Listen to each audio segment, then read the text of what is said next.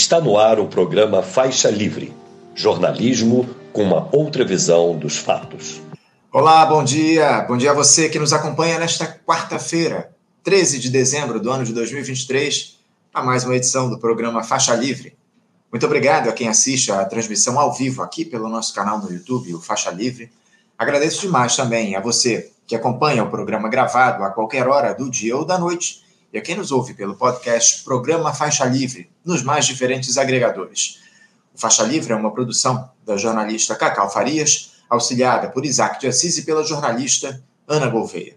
Seguiremos esta quarta-feira analisando aí o que foi o primeiro ano de mandato do presidente Lula as ações do Executivo Federal nesta ampla aliança. Ontem o petista sancionou a lei que taxa as offshore e os fundos exclusivos, algo fundamental no intento do governo em adquirir mais receitas para fazer valer o arcabouço fiscal em 2024. Tivemos também, na última terça-feira, aquela reunião no Palácio do Planalto com políticos tratando da tragédia da Braskem, um encontro tenso que contou com os adversários Arthur Lira e Renan Calheiros, na tentativa de encontrar soluções aí para esse drama dos moradores de Maceió. O governo tenta evitar a instauração de uma CPI a respeito disso, enfim. Quem vai comentar os assuntos referentes à política na edição de hoje, daqui a pouquinho, será o professor na Faculdade de Ciências Econômicas da Universidade do Estado do Rio de Janeiro, a UERJ, Daniel Kocinski. As relações de trabalho ao longo de 2023 seguiram aí sob os ataques do alto empresariado que tenta precarizar ainda mais a relação com os profissionais. E o sociólogo e professor de Sociologia do Trabalho da Universidade Estadual de Campinas, a Unicamp, Ricardo Antunes, vai analisar o caráter das iniciativas da atual gestão, como a criação do Ministério do Trabalho e Emprego, a tentativa de se regulamentar o trabalho por aplicativo aqui no nosso país, enfim, uma entrevista imperdível. Você também não pode perder o papo com o professor de Relações Internacionais da Universidade do Estado do Rio de Janeiro, UERJ, e professor aposentado da Universidade Federal Fluminense, a UF, Williams Gonçalves, analisando como é que o mundo se comportou esse ano, um período repleto de guerras, conflitos de todos os tipos.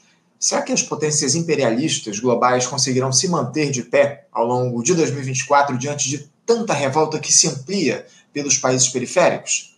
Vamos tratar dessa e de outras questões aqui com o professor Williams. Para finalizar a edição de hoje, o assunto será povos indígenas. Lula criou um ministério dedicado a essas populações, valorizou iniciativas que defendem os interesses indígenas. Tivemos aí a decisão da inconstitucionalidade do marco temporal pelo Supremo Tribunal Federal. E o secretário executivo do Conselho Indianista Missionário, o CIMI, Luiz Ventura, estará aqui conosco para dizer se houve respeito aos direitos dos povos originários como o presidente prometia desde a cerimônia de posse, os interesses dos exploradores das terras, das terras foram escanteados aqui no nosso país em prol dos indígenas. Fica aí que você vai saber daqui a pouquinho em mais um programa especialíssimo, nessa última semana do ano do Faixa Livre.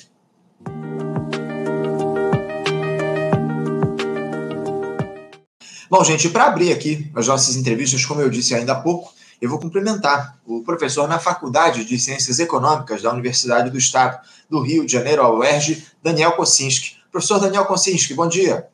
Daniel, eu não estou te ouvindo. Não sei se o problema, de repente, é o seu fone de ouvido. Eu acho que se você tirar o fone, eu acho que a gente consegue resolver. Está me ouvindo agora? Agora sim, te ouço perfeitamente. Bom dia, tudo bem, Daniel? Bom dia, Anderson. Tudo bem? Queria é agradecer mais uma vez o convite para conversar com vocês e dar bom dia também aos nossos ouvintes. Eu que agradeço, Daniel, a tua participação, a tua presença aqui conosco nessa última semana de faixa livre do ano. Muito obrigado por você atender ao nosso convite para a gente falar um pouco sobre o que foi esse ano de 2023 com o governo Lula aí, comandando a República, né? O governo começou o ano sob uma enorme expectativa, né, Daniel, de reversão dos malfeitos empreendidos por uma gestão que ficou marcada pelos retrocessos civilizatórios. Em poucos momentos da história do Brasil, o nosso país passou por um período tão sombrio como o que tivemos aí sob a batuta do ex-capitão. E agora, nesse fim de ano, olhamos para trás a fim de observar se as escolhas feitas até aqui por essa grande aliança que venceu as eleições em 2022 se deram no sentido apenas de superar essa herança maldita, ou então, Daniel, de estabelecer de fato avanços que promovessem conquistas relevantes para a classe trabalhadora. Daniel, é, na tua avaliação, a quem o governo Lula serviu nesse primeiro ano de mandato? Eu poderia dizer que serviu a muita gente e a ninguém ao mesmo tempo, poderíamos dizer assim. É, da forma que eu vejo, é um governo. É, bom, vamos começar do início, né? Você me colocou a pergunta, você me mandou o folder, né? Do, né se, se, o governo Lula conseguiu corrigir ou reverter os retrocessos do Bolsonaro. Bom, aí eu fiquei pensando a esse respeito ontem antes de dormir e fiz algumas anotações, né? Também para organizar o pensamento, né? É uma pergunta muito ampla, né? É, seria também o caso de, de, entender o que exatamente você quer dizer com esses retrocessos, quais seriam eles, né? Foram inúmeros. Bom, é, para tentar esmiuçar um pouquinho o problema, né? É, nós conversamos sobre isso várias vezes é, nos últimos anos, né? Eu falei aqui diversas vezes com vocês como é que, de fato, na minha visão, pelo menos, o Bolsonaro não liderou um governo no Brasil, ele liderou um antigoverno. Né? Era uma proposta, acima de tudo, de, de destruição, de demolição, de loteamento, enfim. Né? É, nós podemos tomar três referências para pensar isso. Por exemplo, a pandemia, né? na qual, enfim, houve inação, omissão, sabotagem deliberada, enfim, tudo isso junto né, e misturado aí. É, uma outra referência para isso podemos tomar a Petrobras. Né? É, foi um governo, um antigoverno, no qual se aprofundou a política de desmonte né, levada a cabo, pelo menos desde o Temer, se não desde antes. Então, nós tivemos aí uma liquidação a preços ridículos né, de ativos uh, da companhia, nós tivemos o uso da Petrobras né, como um instrumento de extração de tributos da sociedade brasileira em favor de acionistas. Quer dizer, nós tivemos toda a instrumentalização da Petrobras é, em nome, em favor desse projeto de desmonte. Né? Uma, um outro ponto de referência que a gente pode tomar para pensar é a chamada independência do Banco Central, né, que foi uma medida que tirou do governo, para todos os fins práticos, a, a prerrogativa básica de comandar a moeda nacional né, e, através dela, comandar a sociedade como um todo. Né? O governo Bolsonaro é, avançou, né, aprovou uma lei que entregou formalmente o comando dessa moeda aos banqueiros. Né? Então, enfim, eu pensei o governo Lula em contraste com o antigoverno Bolsonaro nessas três dimensões. Tá? Bom, é, o que, que, foi feito, então, nesse primeiro ano de governo Lula? É, é óbvio que, em relação a esse antigoverno Bolsonaro, a situação melhorou, isso é evidente. É, agora nós temos um governo. né? Existem planos, existe, existe um conjunto de ações. Tá? Agora, é um governo muito fraco na sua capacidade de execução, né? Por diversas razões. E é também um governo profundamente contraditório né, um governo que está espremido é, por inúmeras circunstâncias adversas, né, tem uma herança maldita enorme nas costas desse governo, né, e aí eu não estou me referindo ao Bolsonaro em particular, né, ou ao Bolsonaro e ao Temer, eu estou falando de uma herança maldita que vem aí pelo menos das últimas três ou quatro décadas, incluindo os governos do PT, tá? Que isso fique claro. Uma herança maldita, por exemplo, em termos de perda de complexidade, de densidade produtiva generalizada que o país enfrenta. Só para dar um exemplo, tá? Uma herança maldita em termos de desconstrução de uma institucionalidade que permitiu ao Estado brasileiro liderar um processo de desenvolvimento em décadas passadas. Isso também foi promovido. Então, tem uma herança gigantesca aí, não? Muito deletéria, e o governo está penando para tentar enfrentar determinados problemas e se equilibrar no meio disso tudo, né? Agora, na realidade, eu vejo que é um governo que muito mais aspira a ser governo do que consegue ser governo, tá? Então, por exemplo, se nós pegarmos esses pontos de referência, a pandemia não é mais um problema na prática, né? já está superada. Então, deixamos a pandemia para lá. Vamos falar da Petrobras, por exemplo. Se nós fizermos essa pergunta, o governo tem corrigido ou tem revertido os retrocessos do Bolsonaro? É, a resposta que eu posso dar é que, no máximo, faz isso muito parcialmente. No máximo. Na melhor das hipóteses. Tá? Então, por exemplo, anunciou-se o fim da, da, política de paridade de preços internacionais. Essa política absurda, né, completamente lesiva aos interesses nacionais, aos interesses da população brasileira, né, que dolariza o abastecimento energético do país. É isso que essa política faz. Né, e basicamente visando fazer caixa né, para remunerar os acionistas da Petrobras em dólares. É isso. Tá? É, se ainda fosse uma política desse tipo para capitalizar a empresa, para realização de amplos investimentos país afora, etc., eu consideraria essa política desnecessária e perversa com a população. Agora, ainda teria algum tipo de utilidade é, do ponto de vista nacional, mas não, não tem nada disso. Tá? É só dolarizar o abastecimento energético para remunerar acionistas. Ponto final. Bom, é, quando se lê, por exemplo, os boletins da EPET, né, Associação de Engenheiros da Petrobras, eu leio esses boletins é, semanalmente, né, nós percebemos, a partir da análise do, pessoal da EPET, né, que o abandono da, da paridade de preço internacional é muito mais uma peça retórica do que um fato. Né? Esse abandono foi anunciado com ponto tal. Né? Agora, ele é muito mais é, um discurso, uma narrativa do que uma realidade.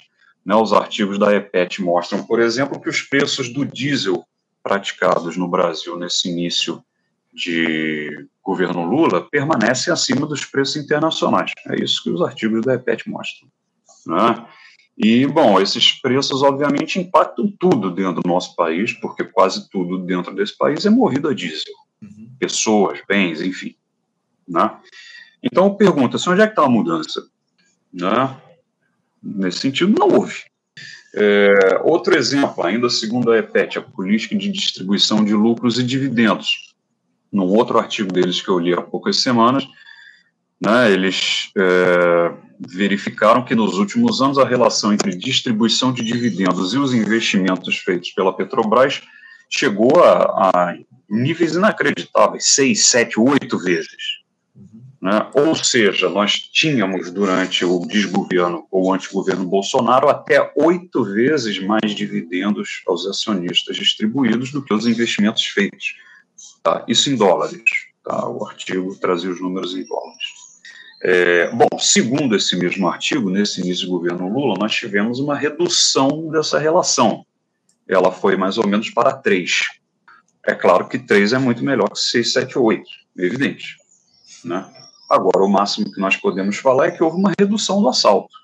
O, o assalto continua, tá? Houve uma redução, é isso.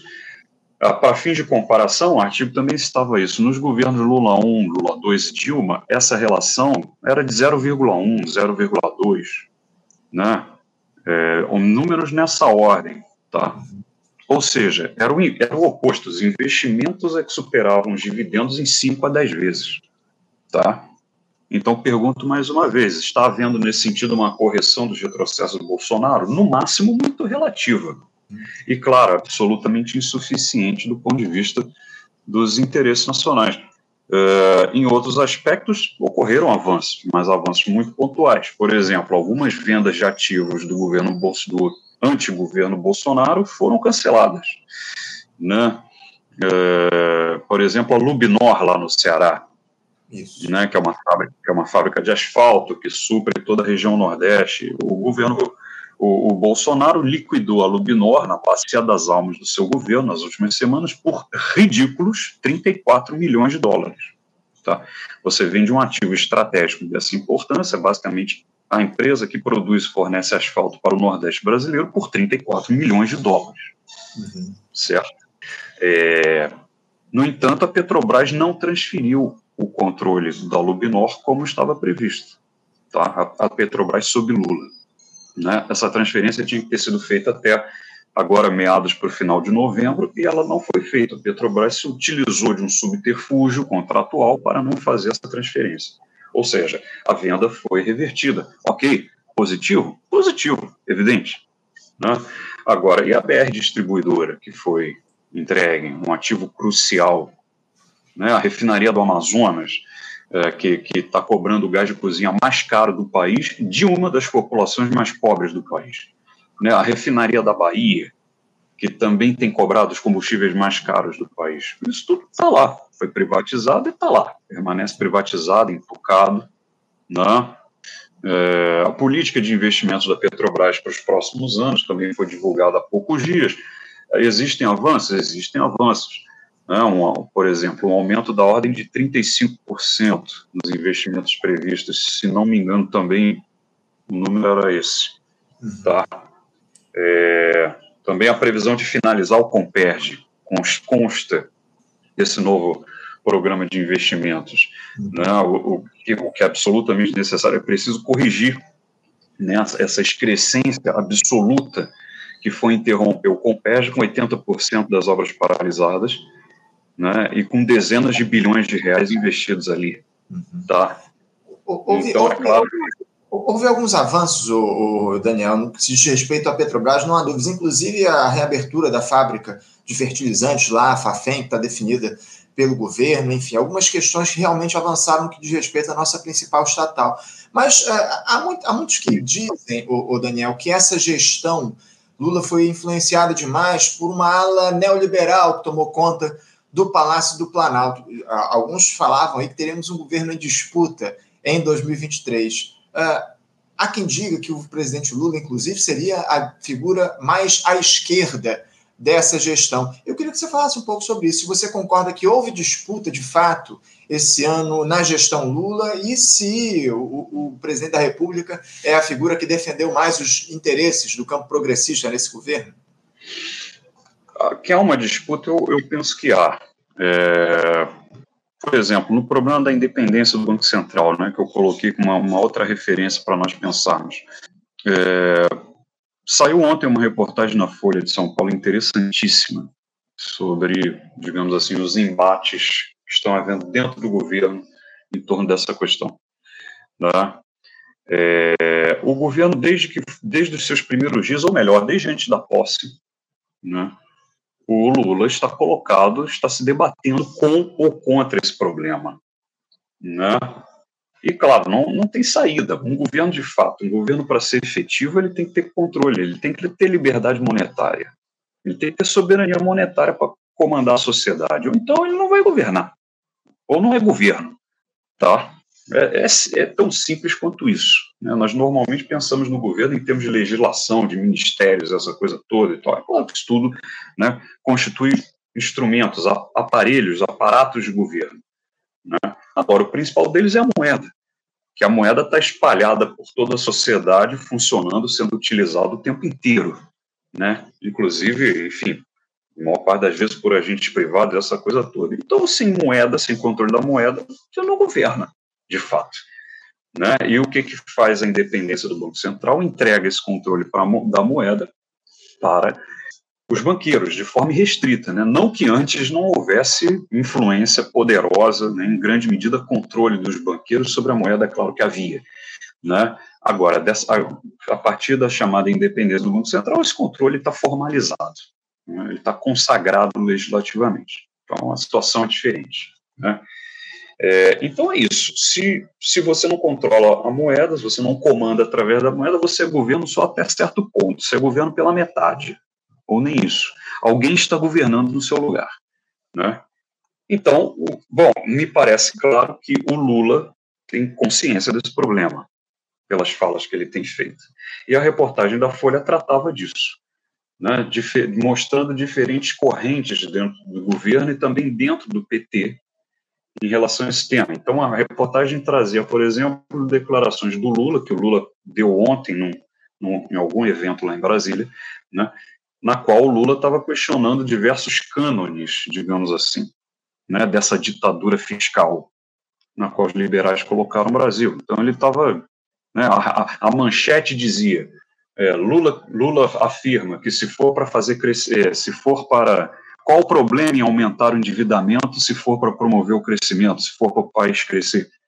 Tá? Era uma frase assim. Ou seja, está questionando um dos cânones dessa coisa toda. Né? O, o, nas declarações dele, ele também chamou de obstáculos ao governo, superávit fiscal, a lei de responsabilidade fiscal, né? E questionava, dizia o Lula que se nós pretendemos ter um projeto de país, nós precisamos discutir a pertinência disso tudo, desse arcabouço todo, tá? Ou então desistir, esquecer essa ideia, né? Tocar as nossas vidinhas, como ele chamou, um no ano ganha, no outro perde, e vai levando dessa maneira e tal. Bom, eu achei admiráveis essas declarações dele, Tá. É, mas quem diga que é jogo de cena, viu, Daniel? Eu ouço muita gente dizer que essa postura mais combatível, digamos assim, do Lula e da própria presidente do PT, Gleisi Hoffmann, que se colocou contrária às posições do ministro da Fazenda, Fernando Haddad, seria jogo de cena. Você, você não acha que seja isso, não? Vou, vou, chegar, vou chegar lá. Pois é, uhum. vou chegar lá. Eu achei essas declarações do Lula admiráveis pela franqueza e pelo que elas revelam do que ele parece ter em mente em relação a esse problema. Né? A impressão que eu tive ouvindo essas declarações é que, ele, o, que o Lula realmente quer, quer governar o país. Né? Ele quer imprimir ao país outra direção, que não é essa direção que está aí. Agora, ele esbarra nesse problema, nesse obstáculo intransponível. Como é que eu faço isso se eu não tenho liberdade monetária? Tá? Ele não controla o Banco Central, porque o Banco Central é independente e está nas mãos de um, de um agente indicado pelo seu arqui-inimigo, Bolsonaro. Né? Ele praticamente não controla o orçamento. Né? Ele não tem liberdade, o governo não tem, na prática, liberdade para controlar o orçamento. Ele determina uma pequena parcela do orçamento que vai ser feito com aquilo. Uma parcela cada vez menor, né? porque o Congresso também já se apropriou de boa parte dela através dessas emendas impositivas, essa coisa toda. Então o governo está espremido de tudo que é lado, está espremido pela política monetária que ele não controla, pela política fiscal que ele também, em grande medida, não controla. Então, como é que faz? Bom, não faz. Né? Então, resta a reclamação e a tentativa né, de que talvez o Lula esteja aí querendo né, esboçar, levantar um debate nacional sobre, sobre esse tipo, sobre esse, esse tema. Né? E aí nós entramos nessas contradições profundas né, que são intrínsecas a esse governo, porque é o mesmo Lula que fez essa, essas declarações, né, que está se queixando da falta de autonomia monetária, que nomeou, que banca, que respalda o Fernando Haddad, né, com seu plano de déficit zero para 2024.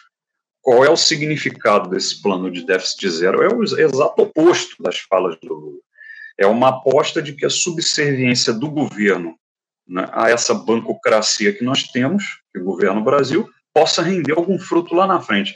Uma coisa do tipo assim, olha só, nós fizemos o dever de casa e tal, tá aqui, déficit zero. Né? Agora, dá para a gente alguma autorização para gastar um pouco mais, para investir um pouco mais, para fazer alguma coisa assim. Ou seja, para governar um pouco mais, né? através desses comandos monetários. Né?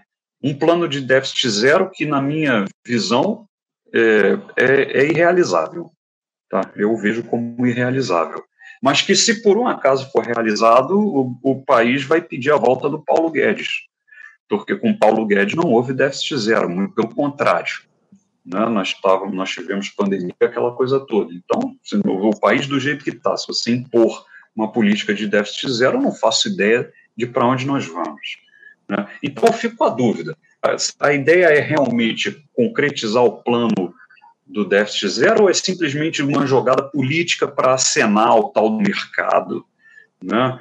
A mesma reportagem também trouxe as falas da Gleisi Hoffmann, que você colocou né, no Congresso do PT, chamando o plano do, do Haddad de austericídio fiscal, né?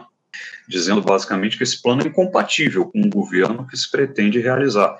Né? E aí essa fala gerou uma grande repercussão, não só fora do governo, é evidente, com essa mídia né, que nós temos, mas também dentro do próprio governo. Houve uma, houve uma, uma, uma posição favorável dentro do partido a que se retirasse essa, essa frase né, da resolução do Congresso, mas a frase acabou mantida. Né? Então, isso mostra que tem um embate pesado dentro do PT em curso né, sobre o que fazer em relação a esse problema do comando monetário do país. Eles, não, eles podem não usar esse termo, comando monetário do país, e que me conste não usam mesmo. Mas é isso que está colocado. Né? Então, enfim, é, é, isso que eu fico vendo. É, é, é o que, o que fazer? Né? Para onde ir? Para onde reverter esse estado de coisas? Dá para reverter? Né? Há condições políticas para isso que esse Congresso está aí, com um bloqueio midiático sobre esse tema? É, é, e, por outro lado, né, é, será que há pelo menos um interesse concreto do governo Lula em reverter ou buscar reverter essa situação? Qual é o caminho pretendido, afinal? Porque trazer para o centro do debate público né, essa problemática fundamental né, de um governo que, que se vê privado de faculdades de governo, né, porque de pouco em pouco, nos últimos 30 anos, tiraram dele, tomaram dele de forma quase integral o comando monetário sobre o país, né, ou ou o caminho é o, o austericídio fiscal do Haddad, né, a aposta na subserviência, porque são duas propostas completamente antagônicas. Né? E, no entanto, a, a, parece que o governo joga com as duas ao mesmo tempo. Uhum. Então, olha, vamos tentar isso, vamos tentar esse caminho, mas vamos tentar o oposto também e ver, e ver por onde vai.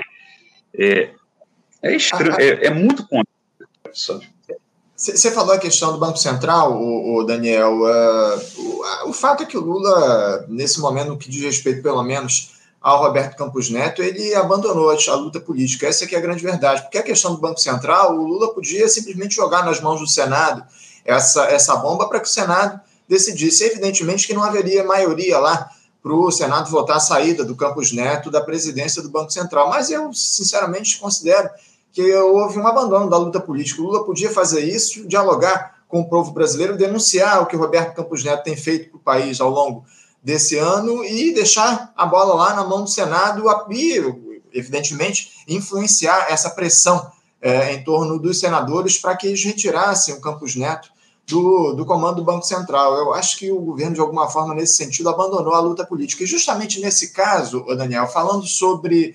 Uh, o silêncio das ruas ao longo desses 12 meses. Eu acho que foi uma característica muito marcante desse governo, porque falava-se lá, durante a campanha eleitoral, de que o povo teria voz, de que poderia voltar às ruas para se mobilizar. Não tivemos nada ao longo desse ano de 2023. Essa é a grande verdade.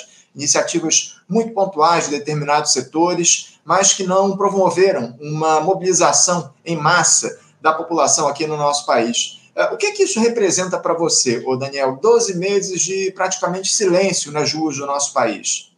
Pois é, eu ia falar nessa questão, quando você é, colocou né, essa, essa, essa proposição né, de jogar esse problema para o Senado, por exemplo, né, de, de, apelar a uma mobilização popular e né, jogar o problema para o Congresso.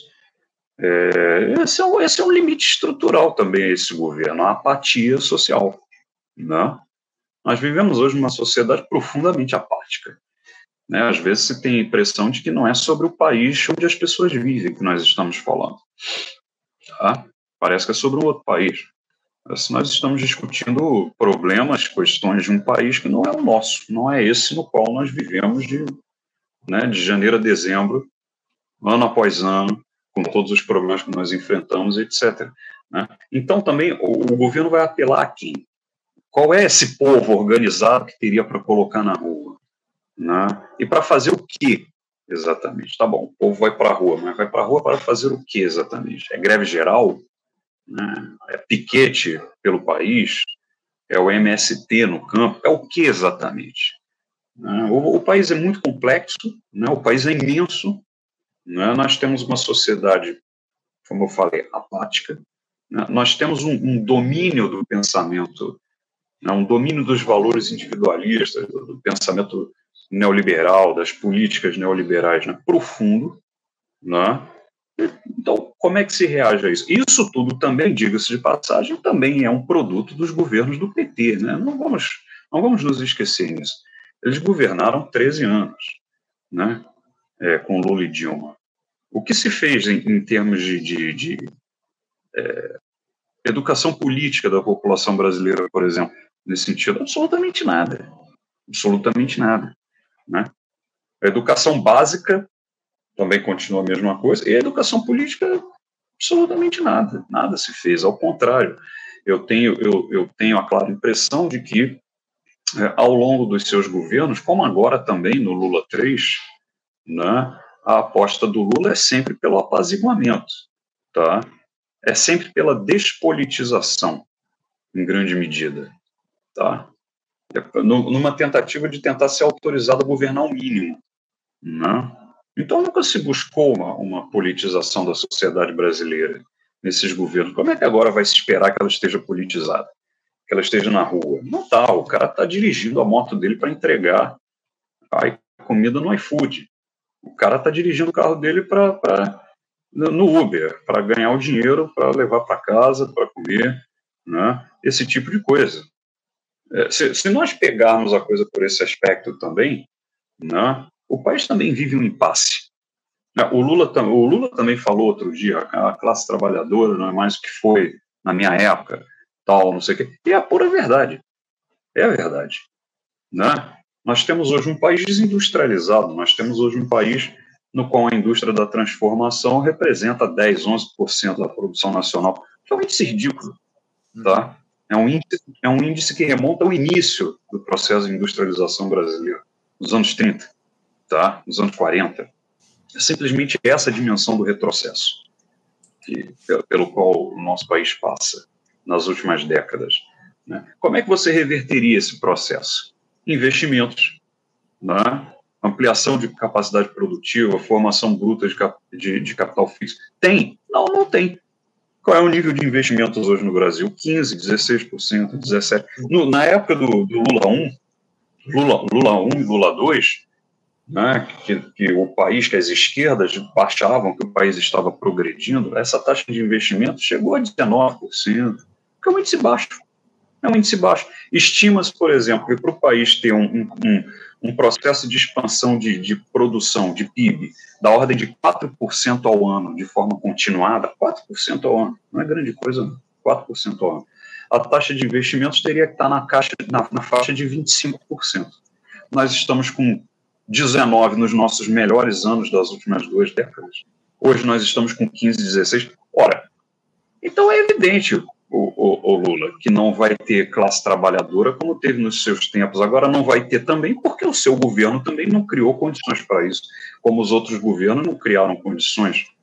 Não? O, o, Daniel, você o, como você muito bem traz, hum, só, só para eu, eu pegar aqui rapidamente a palavra, Daniel, você trouxe muito bem, você descreveu muito bem esse quadro aqui para a gente de anomia que já, já, já, já alcança aí pelo menos duas décadas aqui no nosso país, diante de uma situação como essa, de um cenário como esse, é evidente que os governos do PT têm a sua culpa em relação a isso, mas a esquerda ainda é capaz de fazer a luta política aqui no nosso país, o Daniel. As nossas lideranças abandonaram de vez o idealismo e se renderam a essa dita correlação de forças que sempre favorece os engenheirados aqui no nosso Brasil. Como é que você vê essa capacidade que a esquerda tem hoje de fazer a luta política diante de um quadro complicado, intrincado como esse?